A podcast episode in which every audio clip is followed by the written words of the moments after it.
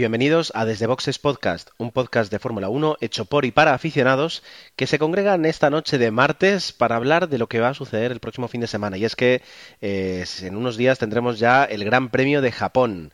Eh, sí, parece que no, pero poco a poco ya el final del Mundial se acerca y, y es inminente. Así que tenemos que pasar por la carrera de Japón, una carrera que eh, históricamente siempre ha sido bastante entretenida. Eh, hemos tenido incluso, recuerdo, algunas carreras con muchísima lluvia y otras, ya digo, no suele dejar indiferente, sobre todo porque a estas, alturas, excepto eh, este año que está todo tan de- deci- decidido, no sabemos el nombre del campeón, pero sí el mono que va a llevar cuando suba al podio, pues, pues suele generar mucha emoción a estas alturas cualquier carrera. Bien, para hablar con, con- conmigo y sobre todo para hablar entre nosotros, eh, hoy están Dani y Emanuel, a los cuales saludo. Muy buenas noches. Hola Gerardo, hola a todos. Pues sí, el Gran Premio de Japón, que nos va a coger un poco a contrapié por ser un horario distinto, pero que, que esperemos que nos dé pues algo, algo interesante que ver el, el domingo por la mañana. Hola también a, a todos y sí, afortunadamente, como dice Dani, Japón nos toca a un horario para madrugar o trasnochar y afortunadamente solo una carrera porque años anteriores tocaba doblete con Japón y Corea y la verdad es que ya la de Corea por segundo fin de semana consecutivo tras madrugar se hacía un poquito durillo. Y afortunadamente este año es la única, la de Japón, única prueba que tenemos en ese horario. Y después ya vamos a horarios con Rusia y horarios más más apetecibles, ¿no? Con 5 de la tarde, 8 de la tarde más o menos, o sea que promete. Yo creo que dentro de unos años el Gran Premio de Corea eh, va a ser, eh, junto con el de la India tal vez, uno de los más eh, intrascendentes de la historia del Mundial. Es decir, todavía no me explico qué hacía ese circuito ahí ni, ni por qué se corrió. Eh, bueno, puedo entenderlo, pero, pero ya está, ha quedado. Dentro de todo el Gran Premio de Europa, cuando se realizó en, en- en Valencia, bueno, tiene, algo de historia y tiene algo de, de, de- de trascendencia, pero el de Corea es, es espectacular. Como tú dices, por suerte solo tenemos el de Japón este año para los que estamos aquí en el, horario europeo, en el horario central europeo. Eh, si nos estáis escuchando desde desde Sudamérica, por ejemplo, eh, pues eh, o Norteamérica, pues eh, seguramente diferiréis diferiréis de nosotros al respecto.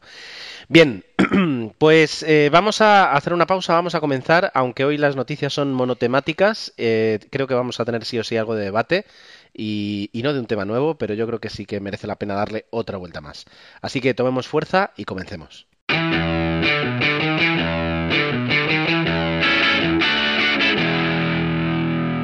Me parece muy interesante comenzar el debate eh, con el titular que tiene esta noticia de, de F1 al día, un blog de Fórmula 1 que la verdad es que está bastante, bastante bien, que se llama Fernando Alonso y los mil rumores sobre su futuro. Eh, y de momento, yo que ya hablé bastante en el último podcast hablando de este tema, voy a dejar paso a, a personas con más juicio como sois vosotros dos. Bueno, yo, yo creo que, mm, a ver, ya no solo centrándonos en esta noticia, sino solo, solo en el titular. Sin haber leído la noticia y, viendo un poco lo que estamos eh, sufriendo de rumores durante los últimos, bueno, el, mes de verano de, de la Fórmula 1, ese mes en el que no suele haber noticias, suelen estar trabajando los coches del año que viene, los de este. Eh, la verdad es que Fernando Alonso parece la llave para absolutamente todos los movimientos que puede haber de pilotos importantes el año que viene. Eh, lo llevamos viendo muchos años. Eh, Fernando tenía la ilusión de estar en Ferrari y, además de estar en Ferrari, hacer algo con Ferrari. Parece que las cosas siguen como han estado en los últimos años y, y siempre es ese movimiento, el de que Fernando Alonso deje su asiento libre en Ferrari, el que te crea el resto de rumor, pero el rumor base, digamos, que tenemos todos los años es Fernando Alonso. Que si cambia de equipo, que si no, que si se viene para aquí, que si viene para allá, que si lo cambian con Sebastián Vettel en, Red Bull. Y que, bueno, da muestras de que es el gran piloto que, que, que todos podemos ver en, en, las carreras, que está consiguiendo un trabajo fantástico con el coche que tiene, cosa que sus compañeros de equipo no, no están siendo capaces y que pensemos que los rumores pues vienen de pues por lo menos de declaraciones de otros de, otros equipos aunque no sea de queremos fichar a Fernando Alonso, pero sí del estilo de eh, es un gran piloto, lo mucho que se valora a Fernando Alonso en la parrilla y que es lo que parece que está eh, sacando todo este tipo de rumores que como, como digo, todos los años tenemos lo mismo, parece que tenemos la misma llave para, para mover todos los pilotos de la parrilla y es que se mueva Fernando Alonso. A partir de ahí, cualquier cambio y cualquier eh, movimiento de un piloto parece real, pero siempre parece que el, el, el inicio debe ser Fernando Alonso. Y, y, es bueno y malo. Es bueno porque parece que Fernando Alonso, pues en el caso de decidirse a irse a otro equipo, sí que tendría pretendientes y sí que podría haber una, una capacidad. Pero es malo en otro sentido y es que es lo que llevamos viendo en los últimos años. Fernando Alonso es un gran piloto, está en un gran momento de forma pero no tiene el coche, no ha tenido un coche competente eh, prácticamente ninguno de los años como para correr en igualdad de condiciones con Red Bull o con, con en este caso ahora Mercedes y los motores Mercedes, digamos Williams por ejemplo, o mismamente con los Red Bull que este año no estaban tan bien pero le suponen un problema, un problema a Fernando. Es muy triste ver a un gran piloto que tiene los problemas con, con el coche y que bueno, pues es la base de, una de las bases de todos estos rumores que tenemos todos los años. Bueno, pues eh, como comenta Dani, es una situación de Fernando que se lleva rep repitiendo en los últimos años, pero este año ya digamos que el agua está a punto de desbordar al vaso y de hecho esta última semana digamos que se ha apretado un poquito más la tuerca de, los rumores porque incluso se ha dicho no sé por quién o por dónde, bueno, por dónde sí, por internet, ¿no? Que incluso Fernando había visitado Walking y firmado su contrato con McLaren, con incluso algún fotomontaje eh, realizado con Fernando y la sede de Walking de fondo, como digo, un fotomontaje, y la verdad es que en estos últimos tiempos que corren, de un año para aquí, creo yo, es muy peligroso fiarse de, Internet, en este mundo que nos movemos ya todo el mundo, ¿no? porque no te puedes fiar de una imagen, de un tweet, de, de, de, una información de alguien, porque vamos, te la pueden colar en cero coma y la gente, la verdad es que llega a, unos, a unas instancias de hacer las cosas prácticamente calcadas que no te puedes fiar de ciertas informaciones. Y, por eso las declaraciones de Fernando, tanto en Italia y después en Singapur, pues son bastante importantes, ¿no? Porque está claro que Fernando ha, pasado por una evolución.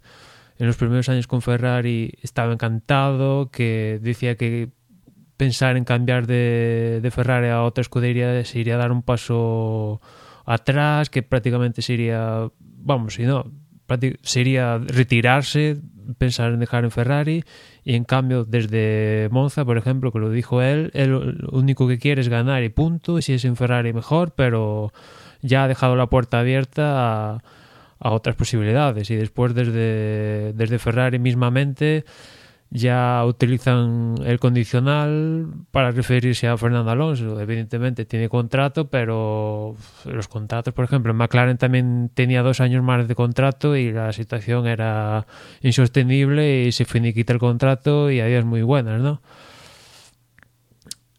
Eso por un lado, después por otro lado, los rumores. Hay rumores más reales y otros que rozan lo, no sé, lo ridículo. Que, Fernando, que suene un rumor de que Fernando vaya a Mercedes, bueno, es dentro de, lo, de la rumorología, pues vale, es posible. Hubo declaraciones en Mónaco de Toto Wolf y el jefe de Daimler de que Fernando era muy bueno y tal. Y bueno, pues eso da pie a ciertas especulaciones y tal. Bueno, es posible. Que Fernando vaya a Red Bull, bueno, dentro de que Red Bull ya lo quiso Fernando tiempos atrás, la situación con Vettel, bueno, entra dentro de lo posible. McLaren, bueno, McLaren es que está buscando pilotos a ese trío Vettel, Hamilton, Alonso como al querer, más que nada a Fernando, y está claro que es la puerta abierta. Después, entramos ya en los rumores un poco sui generis. Que se vaya a Williams, que ha sonado incluso que se vaya a Williams, hombre. Fernando nunca ha estado en Williams, y, pero aunque Williams este año se ha salido, ha recuperado su esencia y ahí está arriba con varios podiums y tal, pero es un poco pues ir a Williams sí, pero esta temporada te sale bien, pero igual la próxima temporada te sale mal. Es jugársela ya aún más que, que otra cosa. Y después ya el último que salió en estas últimas semanas es volver a Lotus. Que es muy posible que Lotus el próximo año, si todo va bien y no pasa nada extraño, tenga motores Mercedes. Eh, Fernando conoce a gran parte de la estructura de Lotus y tal, pero ya, ya, ya fue después de McLaren a Renault y pasó dos años negros.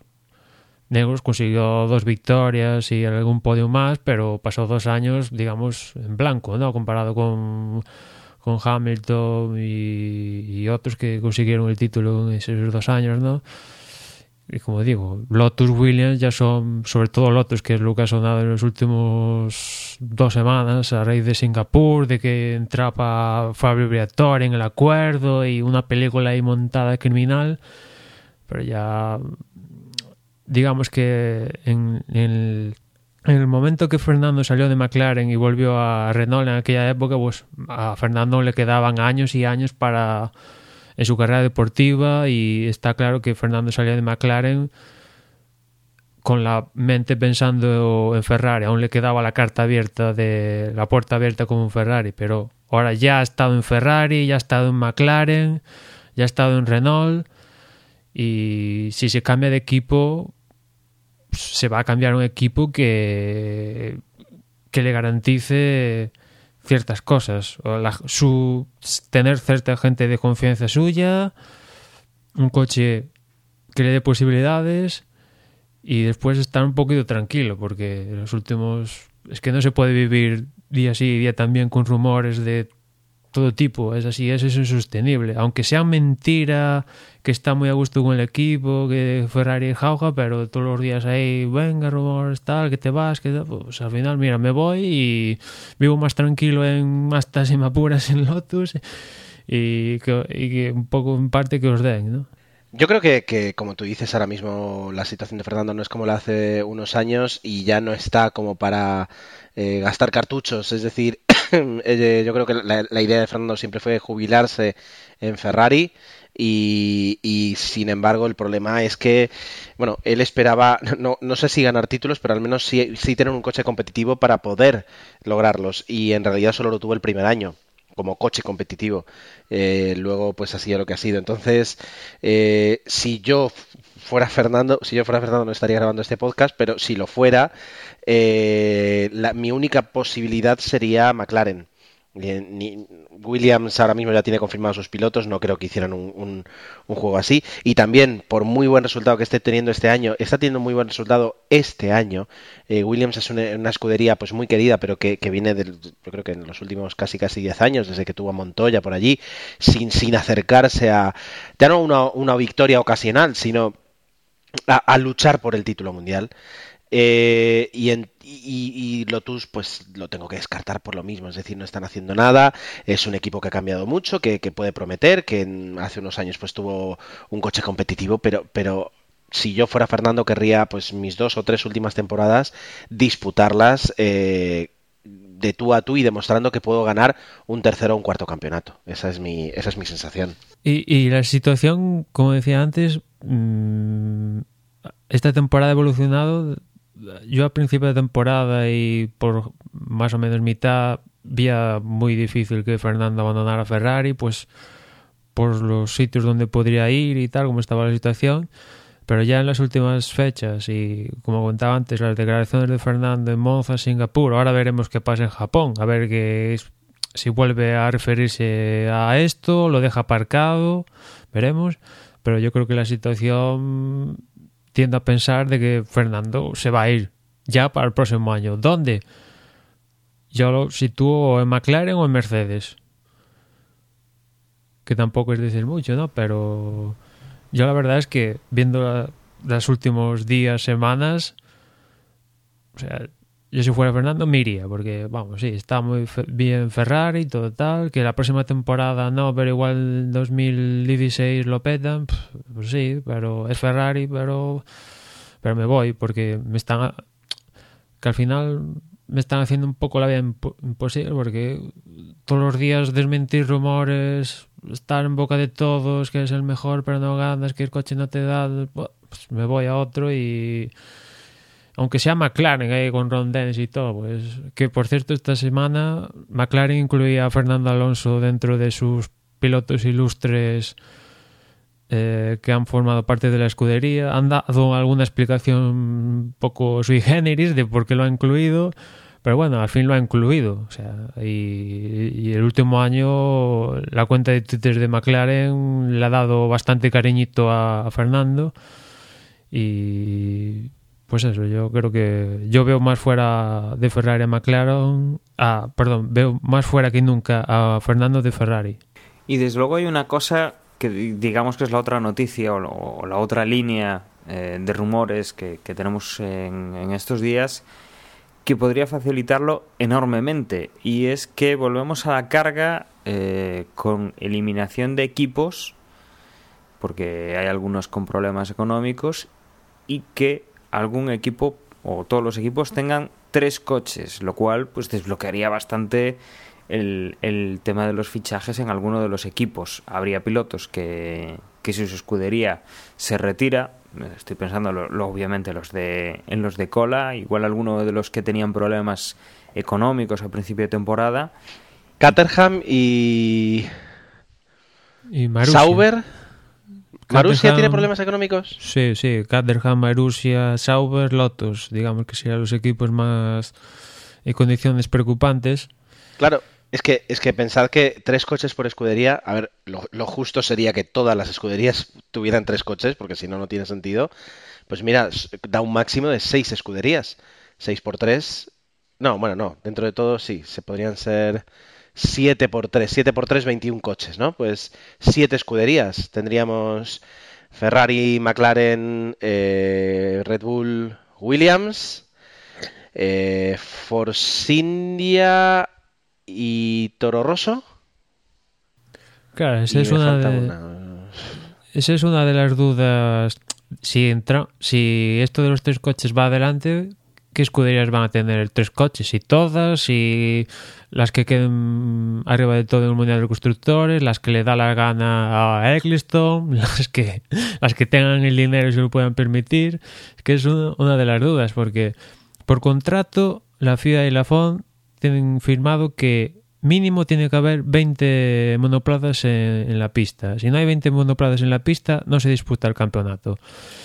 Y Eccleston está jugando con. En los últimos meses está jugando con la posibilidad de que no estén en la parrilla Caterham, Marussia y si puede ser Sauber o Lotus o incluso todas, pues mejor para él, porque eh, para el próximo año mm, no está previsto que entre ningún equipo. Ya para el 2000 el 2016 vamos a ver si finalmente entra Haas, porque sí, va a entrar, pero vete tú a ver cuál es la situación del 2016 para entrar, ¿no? Pero está claro que si Hombre, Marussia... Desde luego, desde luego para, para Eccleston, para el espectáculo, él prefiere tener tres, tres Ferrari y tres Red Bull, por decir dos escuderías, que eh, dos, dos Ferrari, dos Red Bull y dos Marussia, desde luego. Los, los Marussia, los Caterham, ahora mismo no están, no, no, es que jamás han dado espectáculo.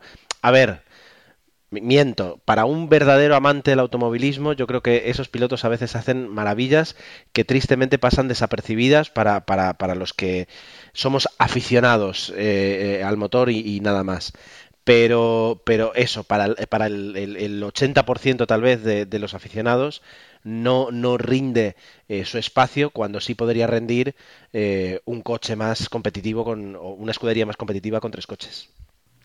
Y, ahí estamos, ¿no? Que lo ha dicho Cristo nuevamente que, que si fuera tachaba de ya de la lista a Caterham, Marustia y estos equipos, ¿no?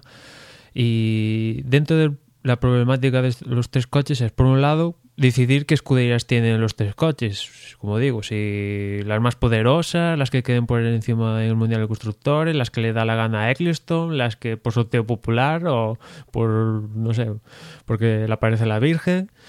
Después tenemos eh, que si se va adelante con los tres coches, tiene que decidirse ya o en algún punto para que se puedan introducir. Decía Eric Boyer que mínimo necesitan seis meses para pues, calcular toda la logística, preparar más monocascos, hacer pruebas, mm, todo el equipo que tiene que llevar a, cada circuito, etcétera, de mínimo necesitan seis meses.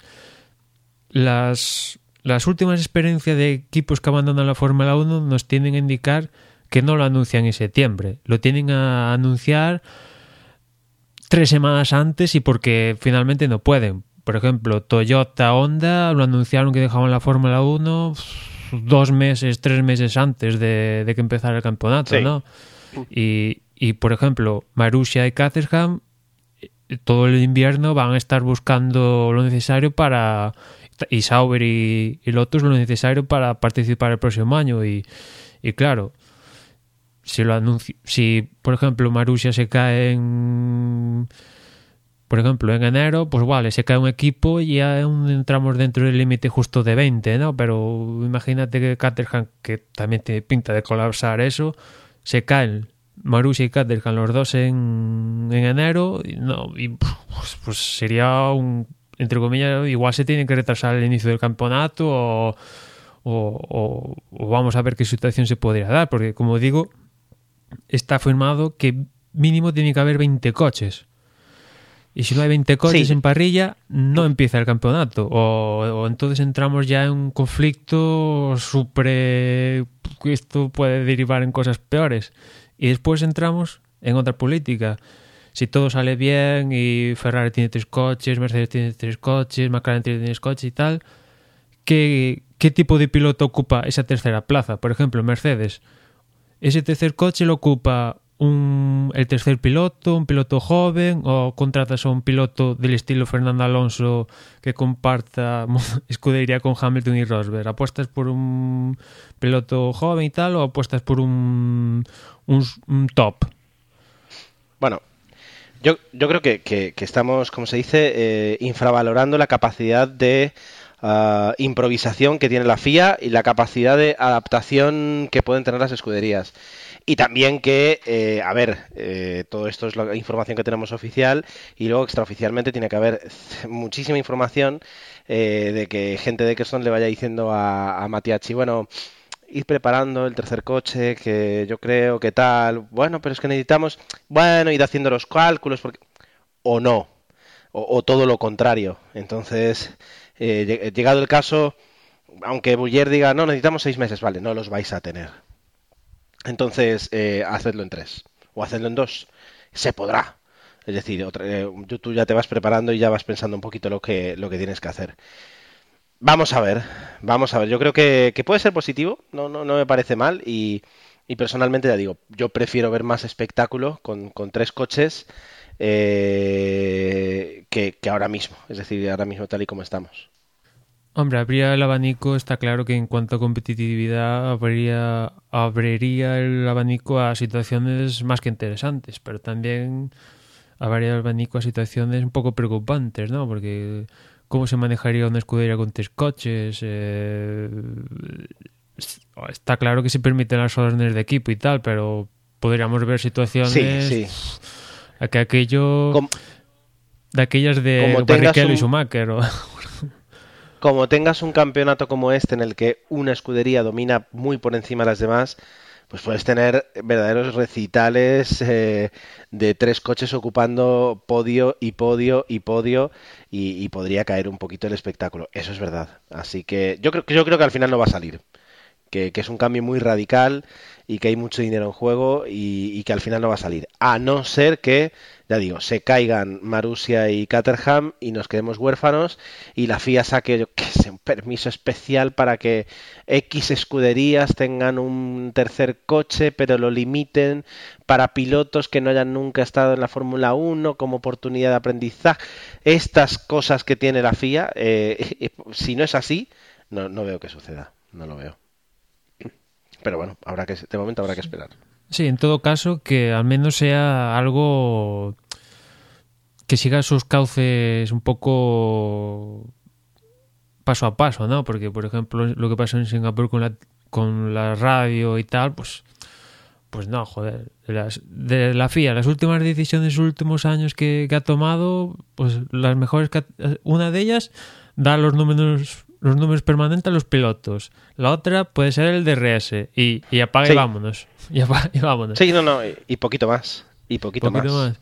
Porque al final esto es un poco lo que comento muchas veces, que no hay un plan. Tú, por ejemplo, aunque te sea aburrido las motos o tal, pero ves que al menos tienen un plan, que este año tal, el próximo año tal, vamos a hacer un campeonato así No, y no. tal. La- sean muy aburridas. Sí, la FIA va... pues, Que hoy los aficionados se quejan del ruido. No, que no pasa nada. Aquí metemos un, un saxofón, trompeta. una trompeta aquí al, al tubo de escape y eso se soluciona en cero coma. No, pues no, aquí si hay que aumentar el ruido, pues vamos a hacer unos estudios y ya para la próxima temporada, tomando en cuenta esos estudios y viendo con las escuderías, decidimos que pasado lo, el pasado los meses, eso del ruido ya, pf, no sé, habrá gente diciendo... Ha quedado, ha quedado fuera del debate. ha quedado fuera, o sea, y normal. Yo, yo, la verdad es que ya, o sea, como si fuera natural, ¿no? Que llevo escuchando estos coches, estos V6 Turbo como de costumbre, ¿no? Y seguramente el próximo año ganen un poco en sonoridad, pues que el motor ha evolucionado y hay más potencia, más revoluciones. Que es que hay que pensar que este año es el principio de de muchas tecnologías y el próximo año pues va a haber la misma potencia menos peso, más ruido, simplemente por evolución lógica. Totalmente de acuerdo. Totalmente de acuerdo. Bueno, pues estaremos pendientes de, cualquier novedad acerca de este tema y, seguro que, tendremos muchas ganas de, comentarla aquí. Si no tenéis nada más que añadir, y tomo ese silencio como no, eh, podemos seguir adelante, podemos centrarnos en lo que va a ser el Gran Premio de Japón. No, está, no he consultado la meteo que se prevé, eh, si ya hay mm, meteorología prevista. Sí sé que tenemos ahí un volcán que desgraciadamente incluso ya ha matado a varios, creo que eran varios turistas que estaban de excursión cerca y que está relativamente de, de circuito y podría poner las cosas de una forma algo complicada. Aunque Eso te iba a que- decir. que finalmente no, no, no sea así. Que, que Japón tiene Sí, sí, todo, sí, o sea, es decir, tifón, central nuclear, ahora un volcán en erupción a 200 kilómetros de la pista, no sé, falta el tiene. terremoto y no sé, que, Es que lo que- es lo aparezcan que tiene. Transformers o algo así y ya, ya lo cubrimos todo el ahí, cupo. ahí, ahí te has pasado un poquito, pero bueno. El- en cuanto al Gran Premio de Japón, eh, Dani, horarios, de forma rápida y concisa. Vale, pues los horarios, como siempre, viernes, sábado y domingo. Libres 1 a las 3 de la mañana, hora peninsular de española. Los libres 2 a las 7 de la mañana. Estos ya son un poquito más fáciles de ver. El sábado, los libres 3 a las 4 de la mañana. Y la clasificación a las 8. El domingo tendríamos el Gran Premio a las. eh, perdón, la clasificación a las 7 y la carrera el domingo a las 8 de la mañana. Todo esto, hora peninsular europea. Eh, y bueno, sería como lo podríamos ver. Y hablando de lo que es el circuito, bueno, es, Suzuka, yo creo que lo conocemos perfectamente.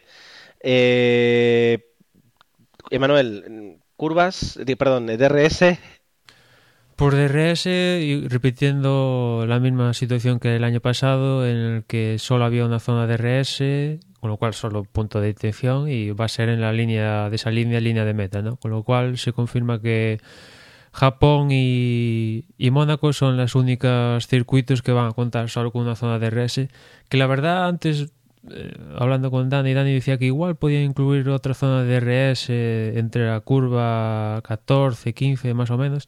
Pero la verdad es que Japón tiene una por su configuración de del trazado es un circuito que hay que digamos dejar correr el, el coche bastante, pocas frenadas, bueno, hay alguna frenada fuerte, ¿no? Pero es un circuito de curva enlazada, curva muy rápida y, claro, con curva rápida y enlazadas y tal se hace difícil poner zonas de DRS porque lo que quiere el zonas de DRS es empezar en curva lenta y, y, ir en progresión hacia altas velocidades para que el DRS sea más efectivo, ¿no? Con lo cual, la única posibilidad que tiene más o menos factible Suzuka pues es salir de esa chica el triángulo Casio y, y, activar la zona de DRS en la línea en la línea de meta salida, ¿no?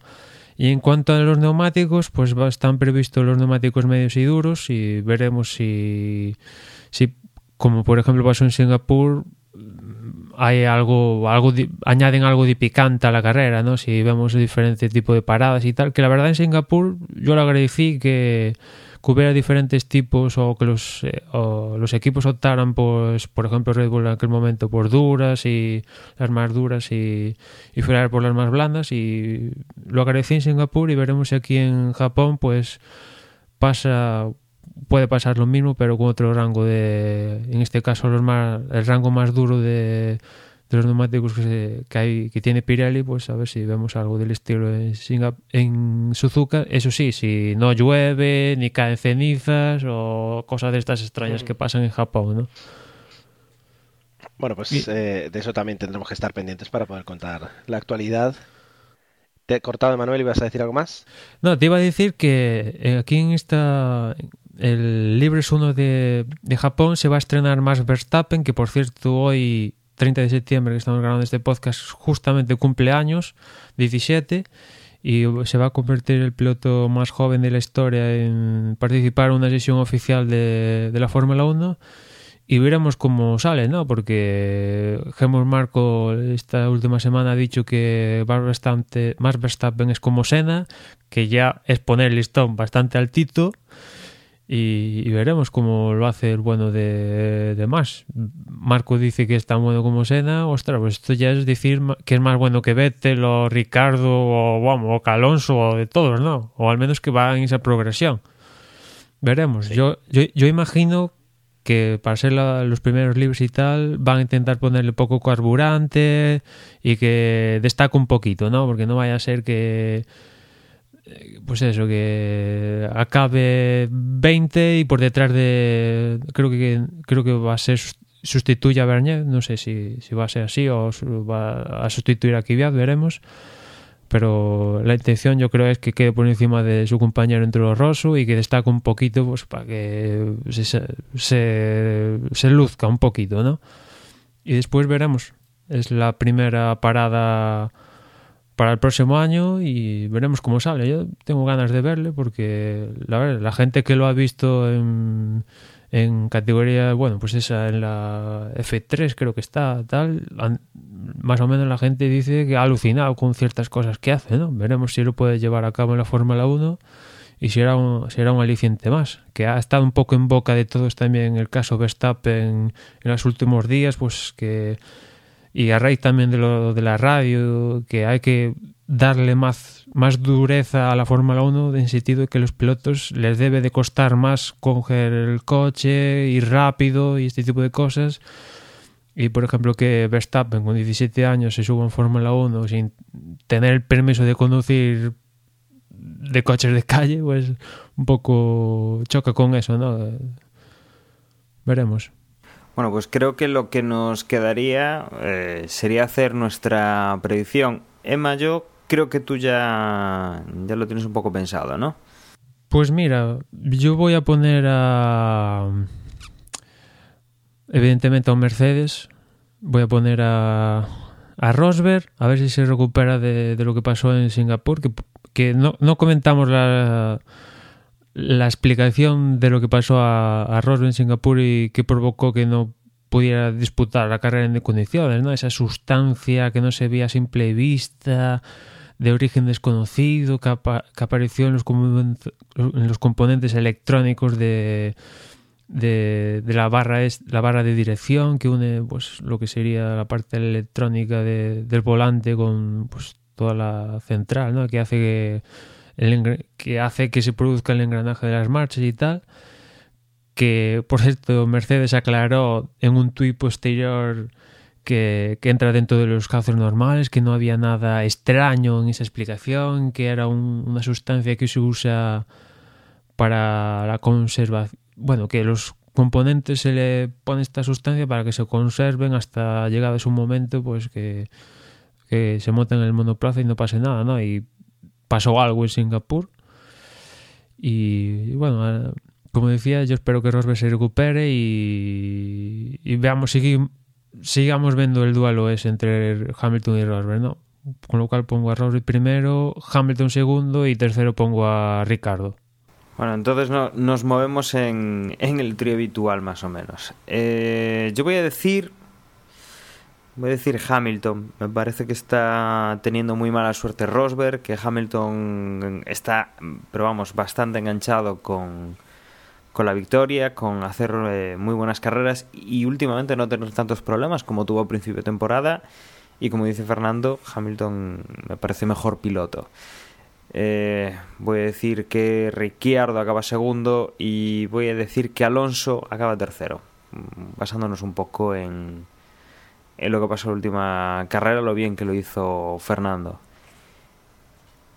Y el que nos falta es Gerardo, que eh, se ha tenido que, ausentar, pero sí que nos ha dejado antes su, predicción. Bueno, ya sabemos cómo como es Gerardo y le ha podido el corazón. Dice que Fernando Alonso estará en la primera plaza del, del cajón, que estará lo más alto, eh, que Hamilton quedará segundo y que Bottas, el, el William, con su Williams, bueno, pues quedará tercero, bueno, poniendo uno de, de cada escudería, más o menos, nos ha dejado Gerardo.